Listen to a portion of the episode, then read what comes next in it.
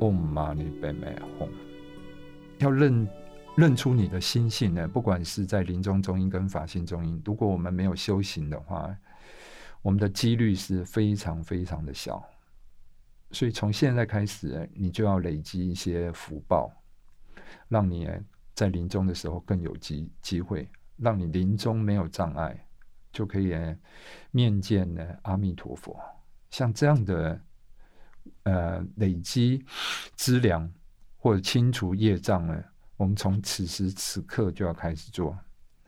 所以最重要的是皈依，把自己呢交付给佛法僧三宝。我这边讲一个故事，这个是一个在台湾一个非常大的助念团体，他一年大概助念有十一万人次，十一万人哦，因为每一个人呢，如果两个小时一班呢，还要乘以四，然后每一次如果两个人呢，还要再乘以二，所以呢，一年呢，他助念的十一万人当中呢。在早期三四十年前，助念这个概念呢，我想在很多地方呢都没有普遍。然后他们呢，只要有人助念，他们就马上很高兴的，就是帮忙助念。在那个时期，他们告诉我有一个例子是这样：有一个往生者打电话来了以后，他们就去找，按照他们描述，应该是很好找的地点。结果他们找都找不到，一般一般的人过去就排班两个小时，两个小时过去呢都没有找到那个地点。八个小时过去了以后，按照他们的规定呢，就不会再派就是助念的人过去助念。就最后呢，八个小时过去的时候，最后一班的人终于找到他在的地方，而且那个位置呢非常明显，他们。却没有找到，就他们就问了一下，说这个往生者的职业是什么？就后来他们才知道是一个杀猪的。所以，如果你是你的业力呢是比较倾向于累积的负面的能量比较多的职业的话，也许你想要找助念团。连那些助念团的团员呢，很想要帮你助念，都找不到你在哪里。这也告诉我们说，哎，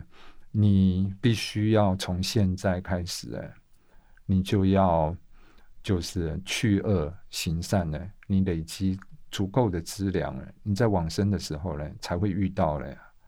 好的因缘。你所做的呢可能没有办法让你的病痛呢。很快的减少，但是如果你你有回向的话，在你临终的那一刻开始，说不定有很多奇迹呢，就超乎你的预料之外。你临终的时候，譬如说是在早上，那就有很多助念的人可以帮你助念，而且助念很久，然后这些。助念的人呢，来的人呢，然后他们都可以哎，都是很平静的，不是很浮躁的这样的人。你所有的因缘都看着你你的业力来决定，所以你从现在开始，你就要累积这样的资粮，从皈依开始，然后呢，你发菩提心。让你很小的一个动作都变成呢不可思议的功德，那就是要依靠着呃前行的发心、正行的不执着的觉知，然后呢结行的回向，让你呢即使是点一盏灯、供一杯水或念一句咒语，